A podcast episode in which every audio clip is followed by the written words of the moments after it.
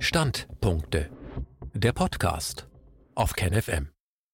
Die Zeit der Seher. Mit Modellrechnungen und unsicheren Prognosen halten die Regierenden und ihre Berater die Panikmache aufrecht. Ein Standpunkt von Thomas Castellini. Es ist eine Zeit gekommen, wo Menschen auf der Bühne des kleinen und großen Weltgeschehens erscheinen, die bestimmte Ereignisse dank wundersamer Fähigkeiten vorhersehen können. Das sind Politiker, die regieren, und Experten, die den Regierenden, aber auch dem gemeinen Volk etwas vorrechnen. Für ihre Vorhersagen gilt wie beim Lotto alle Angaben ohne Gewähr. Oder wie bei Arzneimitteln. Zu Risiken und Nebenwirkungen fragen Sie Ihre Regierung oder Ihren Virologen. Beeindruckt und auch erschüttert erleben wir, dass die im Sommer verbreitete Vorhersage, es komme eine zweite Welle, in der Tat zutrifft. Und auch das World Economic Forum WEF, die Bill and Melinda Gates Foundation und das John Hopkins Center for Health Security haben im Oktober 2019 in bewundernswerter Weitsicht den Pandemieausbruch gar bereits simuliert. Nun haben sich neue Seher gemeldet. Sie kommen nicht aus dem Morgen, sondern aus dem Saarland und haben einen Online-Simulator entwickelt, der frei verfügbar und einfach zu bedienen die kommende Zeit aufgrund aktuell verfügbarer Daten prognostiziert. RTL.de hat schon mal ein wenig herumsimuliert und äußert sich am 3. November 2020 unter der Titelzeile Corona-Simulator zeigt, die Prognose für Deutschland ist düster folgendermaßen. Zitat man wählt einfach ein Bundesland oder Deutschland als Ganzes aus und stellt ein Datum ein, bis zu dem die Entwicklung gezeigt werden soll. Dazu kann man noch bestimmen, welche Kategorien die Grafiken anzeigen sollen und zusätzliche Werte wie die Reproduktionszahl einblenden. Gibt man beispielsweise für Deutschland den 30. Oktober ein, sieht man, dass die von Kanzlerin Angela Merkel vorgerechneten 19.200 täglichen Neuinfektionen bis Weihnachten mehr als realistisch sind. Denn dem Simulator zufolge erreicht die Bundesrepublik bereits in ungefähr zwei Wochen diesen Wert. Zitat Ende. Erschreckende Simulationen. Zitat die Zahl der im Krankenhaus behandelten Patienten wächst demnach von ungefähr 2400 auf knapp 6400. Von ihnen werden etwa 1200 auf Intensivstationen liegen, 760 künstlich beatmet. Auf die Todeszahlen wirkt sich das zunächst noch nicht stark aus. Das Modell prognostiziert für den 30. Oktober 29 Covid-19-Todesfälle. Das kann das Land doch verkraften, sagen jetzt vielleicht einige, aber falls die jetzt beschlossenen Gegenmaßnahmen nicht greifen, ändert sich das möglicherweise sehr schnell. Zitat Ende. Und wie? Denn nur, Zitat, Zwei weitere Wochen später sind es bereits mehr als 57.000 Neuinfektionen und rund 18.500 Covid-19-Patienten werden im Krankenhaus behandelt. Mehr als 3.400 benötigen intensive Betreuung, etwa 2.000 müssen künstlich beatmet werden und die Zahl der täglichen Todesfälle wächst auf 84 an. Zitat Ende. Dann wird immerhin eingeschränkt. Zitat das sind erschreckende Zahlen, aber es handelt sich um eine Simulation, die davon ausgeht, dass die Pandemie in Deutschland ungebremst weiterläuft. Zitat Ende. Und hinzugefügt, Zitat, das Modell wird ungenauer, je weiter man in die Zukunft blickt. Zitat Ende. Ein bis dato unbekanntes Phänomen. Zitat, so zeigt es für den 24. Dezember fast 700.000 Neuinfektionen und rund 1500 Todesfälle an. Zitat Ende. Wie sagte bereits Ursula von der Leyen, Weihnachten wird dieses Jahr ein anderes Weihnachten sein. Wundersame Berechnungen. Doch zurück ins Saarland und zu RTL. Zitat: Derzeit seien vor allem jüngere Menschen infiziert, sagt Forschungsleiter Thomas Lehr. Entsprechend niedrig sei auch die Zahl der Patienten in Krankenhäusern und auf Intensivstationen. Wir erwarten jedoch bereits in zwei bis drei Wochen eine Versiebenfachung der dann nötigen intensivmedizinischen Betreuung im Vergleich zum Sommer und gehen bundesweit von 200.000 Covid-19-Erkrankten, also aktiven Fällen aus, wenn die Infektionsraten so bleiben wie derzeit. Dann werde es auch wieder eine stärkere Durchmischung mit älteren Bevölkerungsgruppen geben. Die Zahl der Todesfälle steigt bereits jetzt auf beunruhigende Weise, sagt Lehr. Sie könnte sich mit mehrwöchiger Verzögerung stark erhöhen, denn nach wie vor stirbt ein Fünftel der Covid-19-Intensivpatienten. Viel hängt davon ab, wie viele ältere Menschen über 60 Jahre sich in den kommenden Wochen anstecken, doch die größte Schwäche des Modells ist wohl, dass sie künftige Altersstrukturen bei den Neuinfektionen noch nicht vorhersagen kann. Zitat Ende. Der Studienleiter schließt mit der Feststellung, wir sind sehr erfreut, wie präzise unsere Berechnungen die tatsächliche Entwicklung vorhersagen können.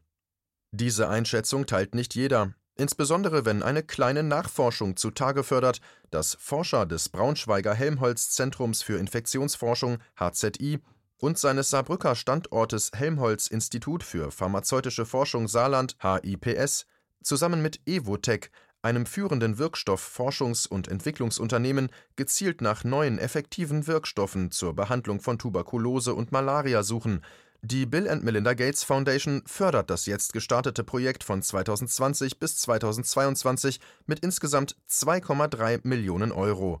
Insgesamt werden etwa zehn Wissenschaftler und Techniker in den kommenden drei Jahren am Standort Saarbrücken sowie in Braunschweig und bei Evotec Lyon an der Entwicklung neuer Wirkstoffe gegen Tuberkulose und Malaria arbeiten. Einflussreiche Seehelfer Bei Wikipedia ist zu lesen: Zitat das Helmholtz-Institut für pharmazeutische Forschung Saarland (HIPS) ist eine außeruniversitäre Forschungseinrichtung, welche 2009 durch den Abschluss einer Kooperationsvereinbarung zwischen dem Helmholtz-Zentrum für Infektionsforschung (HZI) und der Universität des Saarlandes (UDS) gegründet wurde. Und im selben Jahr meldet der Informationsdienst Wissenschaft: „ Zitat Vor drei Jahren erhielt das Fraunhofer Institut für biomedizinische Technik (IBMT) ein Projekt der Bill and Melinda Gates Foundation zum Aufbau einer beispielhaften HIV-Biobank für die Impfstoffentwicklung gegen AIDS (Collaboration for AIDS Vaccine Discovery). Dass das Projekt nach Deutschland und ins Saarland kam, war zweifellos das Ergebnis einer kontinuierlichen Biotechnologieförderung durch die Landesregierung, die Fraunhofer Gesellschaft sowie der innovativen Kryptotechnologieentwicklungen am Fraunhofer IBMT das Saarland beherbergt nun wohl die modernste Biobank der Welt mit elektronischer Identifizierung der Proben, tieftemperaturtauglichen Speicherchips an jedem Probenröhrchen und einem hohen Grad an Automatisierung. Am 31. Juli 2009 wurde das Projekt in allen Punkten erfolgreich abgeschlossen. In einem letzten Schritt wurde in diesem Jahr die Biobank mit den angegliederten Laboren nach den europäischen als auch amerikanischen GCLP-Richtlinien Good Clinical Laboratory Practice zertifiziert Unmittelbar nach Abschluss des Projekts erhielt das Saarland mit dem IBMT nun den Zuschlag für ein zweites Projekt, in dem einmal die Erweiterung der Forschungsbank und deren internationale Vernetzung vorangetrieben werden soll, zum anderen dringend benötigte Laborautomaten, die die Impfstoffentwicklung beschleunigen werden, aufzubauen sind das Gesamtbudget für das Zweijahresprojekt liegt bei 5 Millionen US-Dollar, wovon die Gates Foundation mit den angegliederten Forschergruppen 3,2 Millionen, das Saarland 0,5 Millionen und die Fraunhofer Gesellschaft 1,3 Millionen US-Dollar beisteuern. Zitat Ende. Natürlich hat dies alles nichts zu bedeuten. Natürlich. Erstaunliche Vorsorge und in einem weiteren Bericht über den Online-Simulator im Online-Magazin Business Insider hält es Projektleiter Fair für nahezu ausgeschlossen, dass der Lockdown am 30. November endet, da der Zeitraum von einem Monat zu kurz sei und im Zitat Dezember könne es sogar doppelt so viele Infizierte auf den Intensivstationen geben wie am höchsten Punkt der ersten Corona-Welle. Zitat Ende. Mitte September berichtete das Morgenmagazin der ARD über die Landrätin von Bad Kreuznach, Bettina Dickes, die, wie sie sagte, aus Angst vor einer Corona-Welle und auf Basis der damaligen Prognosen des Robert-Koch-Instituts im März 50 Beatmungsgeräte bestellt hatte. Ich hatte die Bilder aus Italien vor Augen.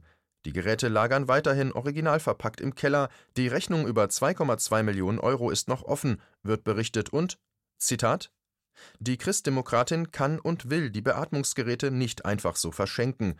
Wie der Kauf genau abgerechnet werden soll, ist aber noch unklar. Teile der Opposition im Kreistag drohen mit einer Schadenersatzklage gegen sie. Zitat Ende. Tja, damals hatte auch Gesundheitsminister Jens Spahn geäußert, Deutschland sei, medizinisches Gerät betreffend, gut gerüstet und bestellte dann mehr als 26.000 Beatmungsgeräte zu horrenden Preisen. Bis Ende August wurden davon knapp 7700 ausgeliefert, aber lediglich 2000 von den Bundesländern angefordert. So versuchte der Bund, Aufträge zu stornieren, was laut Auskunft nur in 2500 Fällen gelungen ist. Mehrere hundert Geräte wurden an andere Länder verschenkt. In einen regelrechten Kaufrausch geriet man auch in Sachen Masken, nach Angaben des Gesundheitsministeriums sollen bis Ende 2021 noch 4,2 Milliarden OP-Masken und 1,7 Milliarden FFP2 und FFP3-Masken geliefert werden. 257 Millionen Masken hat der Bund bereits wieder kostenfrei an zahlreiche Länder abgegeben. Angstmachender Virologe Ja, jeder, der es möglich machen kann, sichert sich ein möglichst großes Stück vom Angstkuchen. Schön, dass die Konditoren bereits nachgeliefert haben. Und wo alle so eifrig sind, darf selbstredend der Meister Patissier nicht fehlen.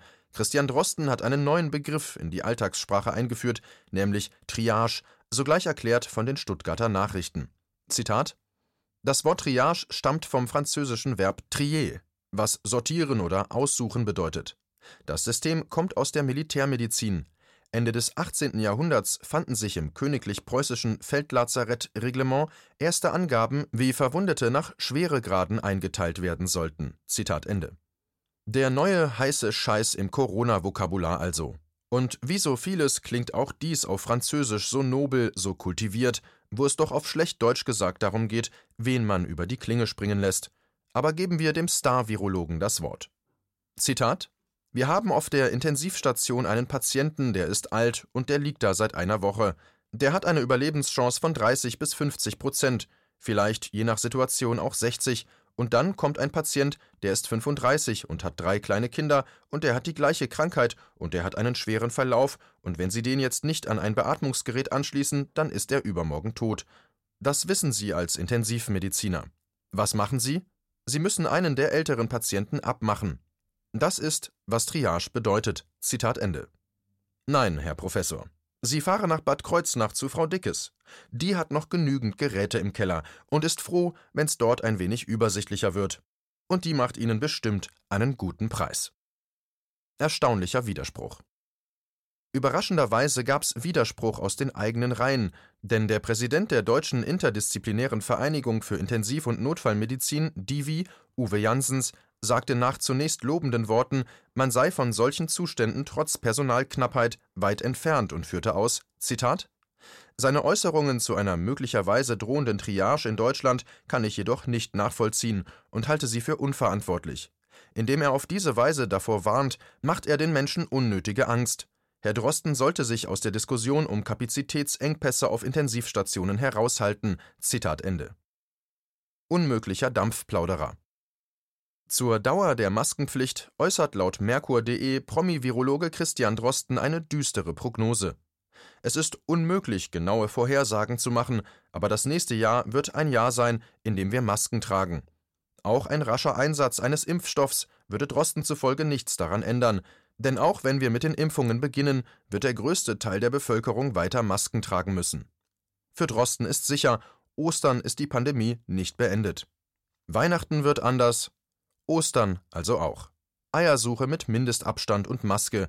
Da wird so manches Osterei versehentlich von Brillenträgern zertreten werden, wenn die Seehilfe mal wieder beschlägt. Die Panikmaschinerie läuft und läuft und läuft. 24 Stunden, sieben Tage. Neuestes Gimmick, der Geisterbahn-Joystick aus dem Saarland. Jeder hundertste User bekommt einen Mund-Nasenschutz gratis, jeder tausendste einen Gutschein im Wert von 100 Euro für ein Beerdigungsinstitut seiner Wahl allerdings nur bei teilnehmenden Händlern. Dieser Beitrag erschien zuerst bei Rubicon, Magazin für die kritische Masse.